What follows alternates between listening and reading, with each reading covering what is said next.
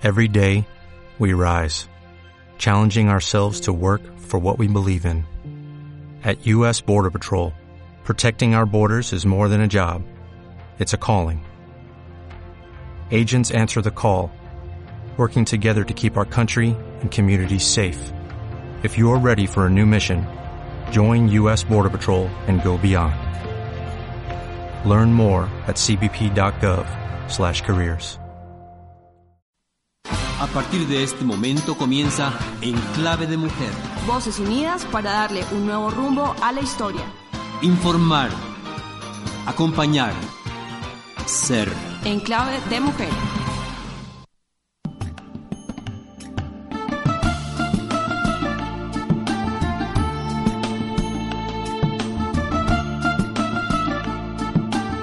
Bienvenidos y bienvenidas a un nuevo programa de Enclave de Mujer.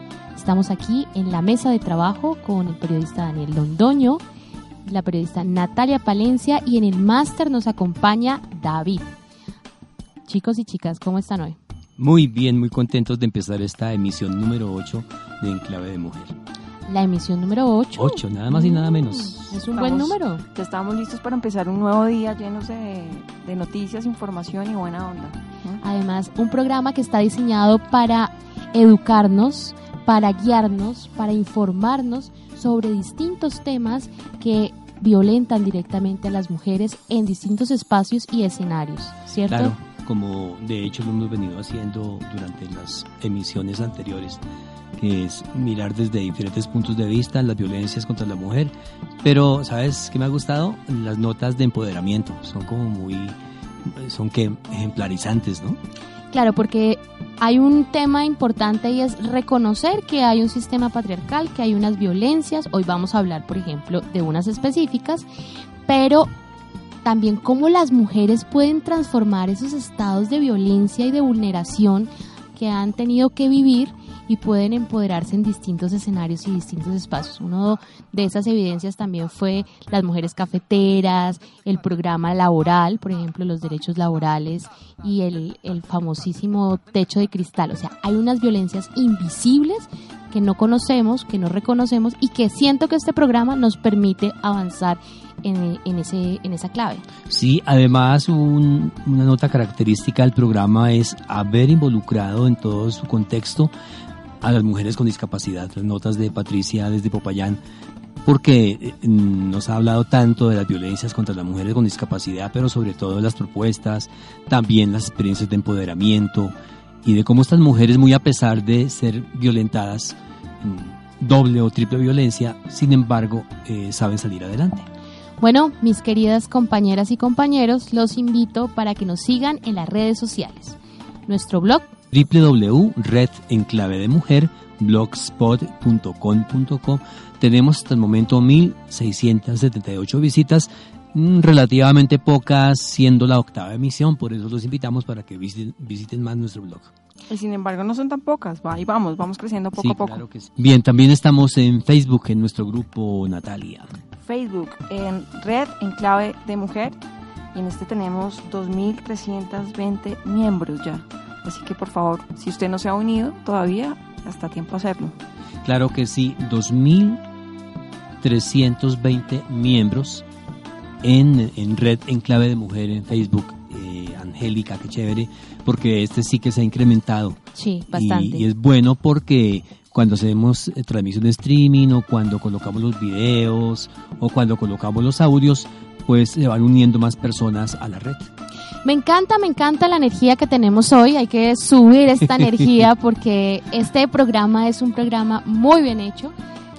En clave de mujer es un término que se ha usado en muchos otros programas después. Uy, sí, claro. En otros programas radiales también. Pero, pero el tema de la resistencia, y creo que aquí también hay una clave importante del empoderamiento y es cómo las mujeres resistimos y somos resilientes. Eso también va a ser fundamental para lo que vamos a ver en el programa de hoy. Y eso lo digo porque las mujeres que están conectadas a nuestro equipo de trabajo, Nadia, Patricia, Vanessa, em, María Alejandra. María Alejandra, Olga, Lucía, Angélica María. son mujeres que están en territorios, en zonas distintas a la ciudad de Bogotá y que de alguna manera eh, nos pueden contar desde sus lugares de origen, cómo las mujeres continúan venciendo todos estos tipos de violencia. Sí, de hecho las notas de Nadia Cafuri han estado enfocadas, y ella lo decía al comienzo del programa, eh, están enfocadas siempre a mostrar, a mostrar alternativas de las mujeres eh, frente a la misión que ellas tienen como mujeres y frente a la tarea que pueden desempeñar mujeres cafeteras y hoy nos va a traer una nota también interesante en ese sentido.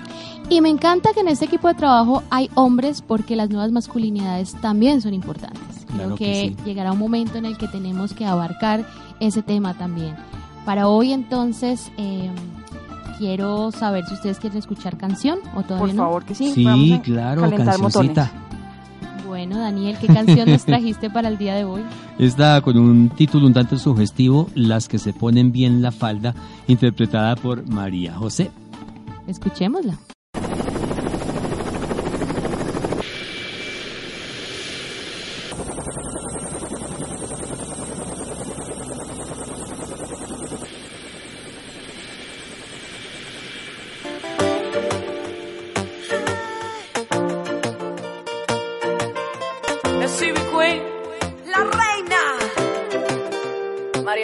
Hombres del mundo, para que escuchen un segundo, que nos parece tan absurdo lo que suena por ahí.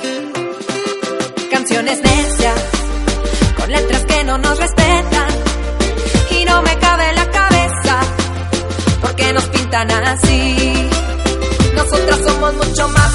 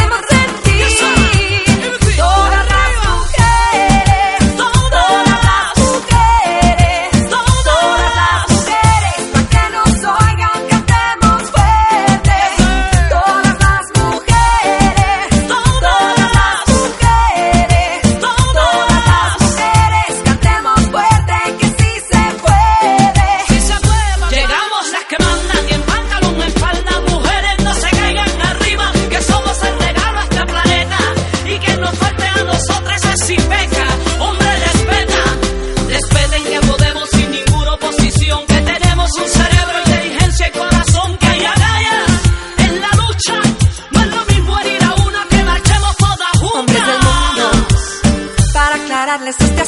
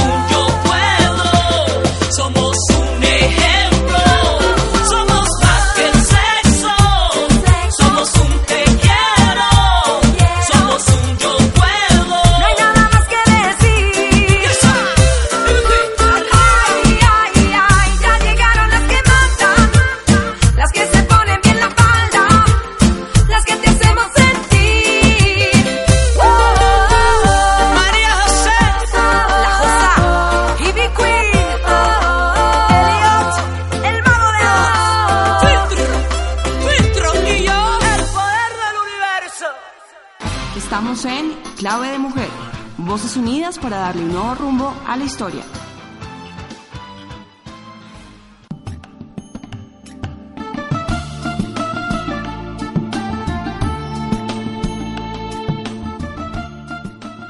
Seguimos en Clave de Mujer en la emisora Mariana 1400 AM y también nos pueden escuchar por el streaming. Por el streaming y por la página, eh, por, la página, por el blog que ya mencionamos pero en retransmisión también por Natalia, ¿cómo es? Cafeletreando. Cafeletreando y la otra emisora. Radio, Online. y Radio Piragua. De Cincelejo, emisora Club de Amigos. Así es. Y esperamos seguir ampliando nuestra red de emisoras, así que pronto les contaremos qué otras emisoras nos van a retransmitir. ¿Qué tal les parece si hablamos del tema del día? Uy, qué bien. Dimensión sociocultural de la violencia contra la mujer.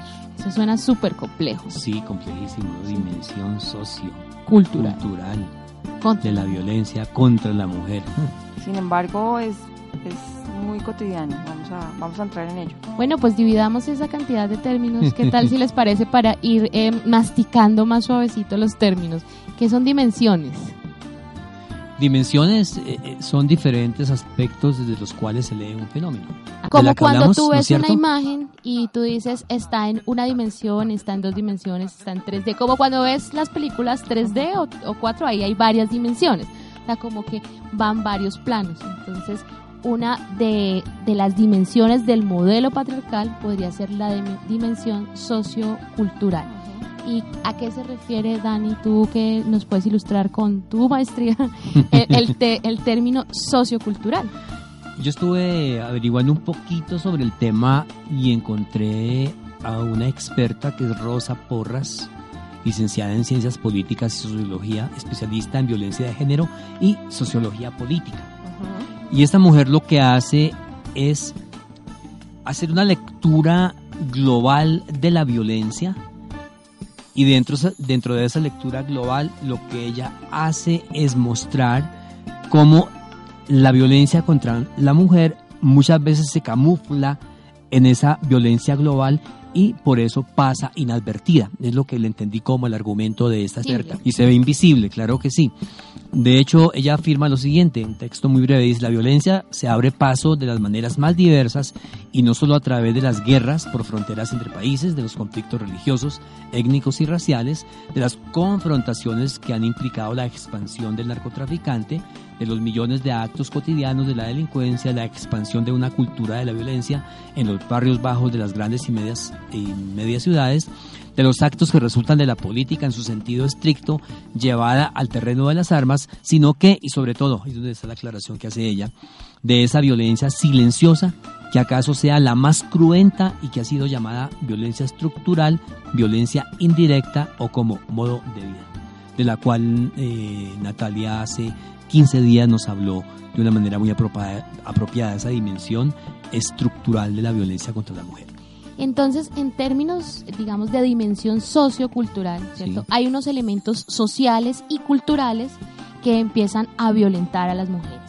Eva Espinar Ruiz, por ejemplo, nos propone en su texto las raíces socioculturales de las violencias de género, algo muy básico, y es todo lo que vemos en la televisión, ¿cierto? O sea, los medios de comunicación y la televisión y la publicidad se convierte como un, una herramienta que refuerza esas raíces socioculturales de la violencia y que en la publicidad y en la televisión profundizamos los estereotipos que marcan esta violencia. Entonces, es, vamos a ir a escuchar a Natalia y Daniel, y es ver en ese elemento sociocultural qué, qué elementos o qué herramientas refuerzan aún más ese imaginario del que habla Daniel, y es que en ese mundo global de violencia, la violencia contra las mujeres se vuelve invisible y se vuelve normalizada, ¿no? Está, está tan apropiada para todos, hasta en el lenguaje, como ya lo hemos dicho varias veces, que es normal, es, ya no se cree que es violencia, se cree que es normal tratar a una mujer de cosa, de objeto sexual,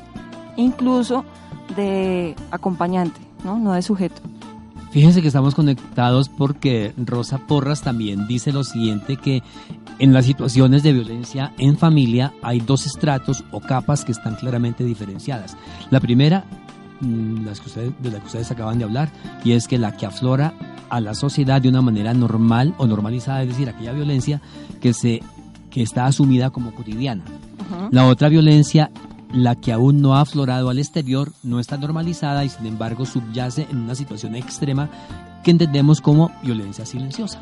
Otro, otra herramienta, otro elemento que inclusive usamos desde los medios de comunicación, que es para comunicarnos, es el lenguaje. Y el lenguaje permea no solo el escenario de los medios masivos, sino también el escenario educativo. En el escenario educativo, em, también nuestra, digamos, autora nos está planteando que efectivamente transmitimos esos estereotipos de género a partir de diferentes aspectos que se ven en la elaboración de los materiales escolares. Por ejemplo, los libros que leemos en el colegio, que leen nuestros hijos e hijas, de entrada ya tiene una marca eh, en clave de violencia contra las mujeres porque está masculinizado. Si yo tengo un cuaderno con la foto de Natalia París, ¿es eso no? También. eso funciona. También. eso, eso refuerza las violencias, claramente, porque pone el cuerpo como objeto de la mujer, ¿cierto?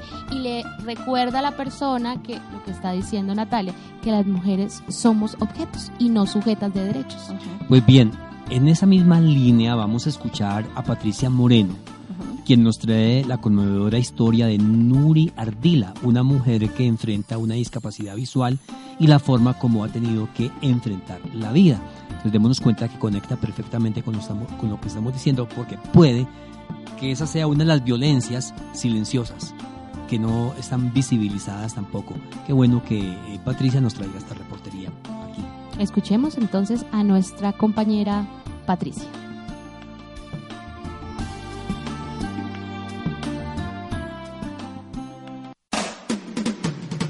Una mujer clave en Clave de Mujer. Patricia Moreno desde la ciudad de Popayán.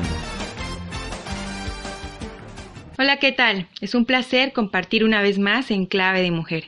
Como siempre, para hablar temas de discapacidad, de mujeres con discapacidad. Hoy tenemos a Nure Ardila, quien nos va a contar eh, un poquito de la historia de su vida, cómo ha sido pasar de vivir sin discapacidad a vivir con una discapacidad visual. Ella tiene glaucoma bilateral de ángulo abierto, es decir, que ve por un solo ojo, y por el ojo que ve, ve solamente eh, por el centro de su ojo. Pero ella es una mujer muy dulce, tiene una mirada muy dulce, y digo una mirada porque sus ojos son perfectos. Si, si la miramos parece que nos mirara a los ojos, aunque eh, cuando ya la conocemos nos expresa que no puede ver. Ella nos va a contar su historia. Muy buenas tardes. ¿Cómo estás, Nuri? Eh, buenas tardes para todos.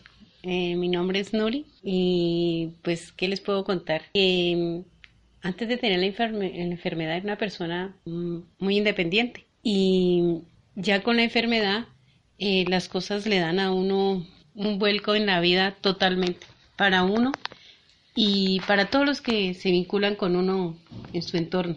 ¿Cómo, cómo fue ese proceso de pasar de tener una visión perfecta a vivir con discapacidad visual? Eh, fue difícil.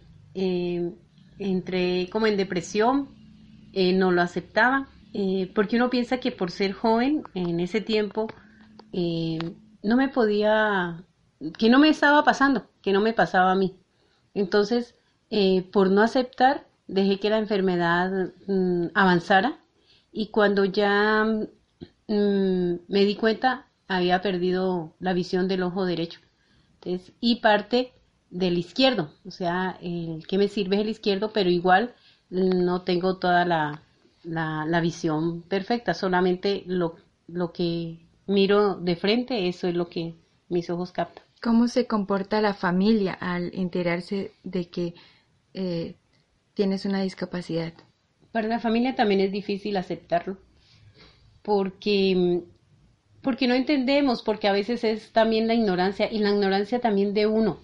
Entonces, mm, las personas que están eh, en torno de uno lo siguen tratando igual y, no, no es igual porque, porque ya hay, pues, hay un problema. Entonces, mm, asumir este problema no fue fácil, lo asumieron ya con el tiempo, eh, de pronto porque ya se, se enteraron ahora con todos los avances que hay en la tecnología, entonces ya buscaron cómo era, entonces ya, ya miran.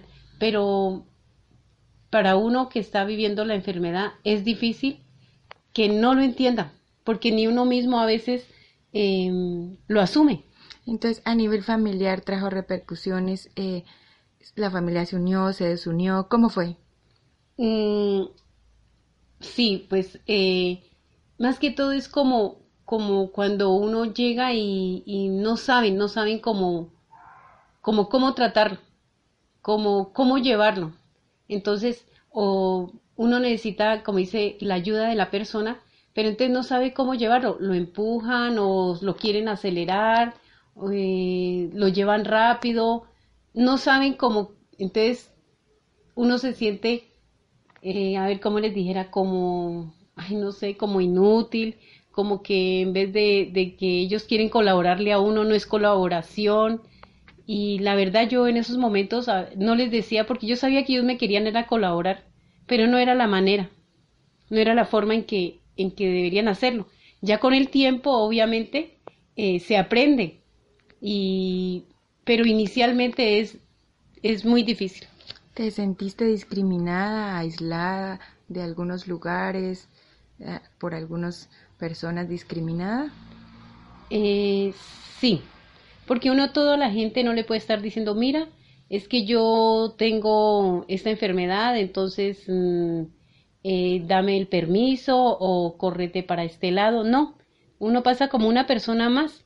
Entonces, mm, la gente a veces uno se los lleva o, sí, más que todo es como llevárselos porque uno no los ve. Entonces la gente se siente como, oiga, mire, ¿qué le pasa? Eh, la gente no tiene la paciencia, de verdad, y, y, la educación como para, para saber, ¿no? O darse el, momento de, de, de, mirar bien qué le pasa a esa persona. Entonces es bien complicado. Lo mismo cuando uno va a una oficina o un banco, es igual, firme aquí, mire allá, eh, le pasan los papeles, yo siempre tengo que decirle, mira, me disculpa, me pasan los papeles en la mano, por favor, porque nunca veo dónde me los colocan, es difícil para mí. Y si no, me toca empezar a tocar dónde me los dejó. Entonces, en ese momento es que la persona se da cuenta, pero antes mmm, no. Y es muy feo para uno estar diciendo, mira, es que yo sufro de esta enfermedad, entonces trátame de otra manera. Es, es complicado. ¿Y, ¿Y cómo se ha logrado superar este, este problema, por así decirlo? Porque a veces puede que haya traído también fortalezas a tu vida. Eh, sí, claro que sí. Igual, eh, ya de, como dice, de un inicio a este tiempo, eh, a nivel familiar, a nivel también de mi entorno de mis hijas, yo tengo una hija que me colabora muchísimo, entonces mmm, he mejorado bastante, pero también se lo debo mucho a una institución, porque por falta de información yo vivía relegada como en mi casa, en mi casa, en mi casa y en la casa de mi madre. Esos eran los dos puntos de referencia míos. Entonces una vez una amiga me llevó a una parte como un regalo y fue un regalísimo, porque conocer esta institución fue, fue una bendición. La, la, esta institución me ayudó mucho a saber que yo no era la única, que podía salir adelante, que habían otras maneras. Y, y ahí, ahí enseñan, es como una forma de, de, es una educación. Entonces eso es como un volver a vivir porque uno pierde muchas cosas. Entonces, mmm, sí, uno se siente relegado, la verdad es que es así. Entonces, mmm, entonces aprendiste a conocer tus deberes, tus derechos como persona con discapacidad en ese lugar. Sí, esta fundación se llama Percip. Y estas personas que, que, están en esa institución eh, me hicieron conocer otras personas también con discapacidad, también eh, motivaban. Lo que más ellos hacen es motivar.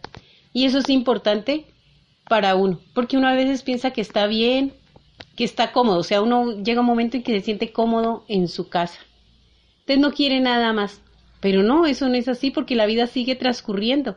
Entonces ellos, con estas informaciones que le daban, con estas enseñanzas, eh, me motivaron muchísimo. Yo salí adelante eh, y a mirar de otra manera y a sentir que las otras personas también, a pesar de que ellos tienen una discapacidad, a veces unos total, entonces, y como yo me siento, como dice, rey, con este solo ojo que tengo, entonces,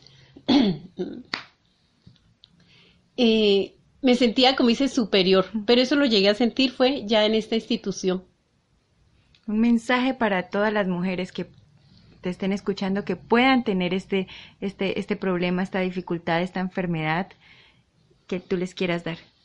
Sí, yo les quiero decir que, que, que para adelante y que hay que preguntar mucho, porque uno por ignorancia o por quedarse ahí comete errores. Comete errores no porque los quiera hacer, sino que es la misma ignorancia. Pero preguntar, preguntar mucho, preguntar mucho de instituciones, ahora hay muchas ayudas y entonces la gente también, también por ignorancia no, no, no hace sus cosas, no hace, no, no pide la ayuda. Y, y yo digo que, que la discapacidad, pues, sabiéndola llevar, eh, no es discapacidad. Somos, mm, ante todos, eh, llegamos a un momento en que somos uno más de la gente normal, entre comillas. Seres humanos todos. Seres humanos todos. Bueno, a Nuri le damos muchísimas gracias por compartir su historia, que seguramente otras mujeres estarán escuchando. Historias reales, historias de mujeres con discapacidad. Yo soy Patricia Moreno, en Clave de Mujer, desde Popayán. Estamos en Clave de Mujer, voces unidas para darle un nuevo rumbo a la historia.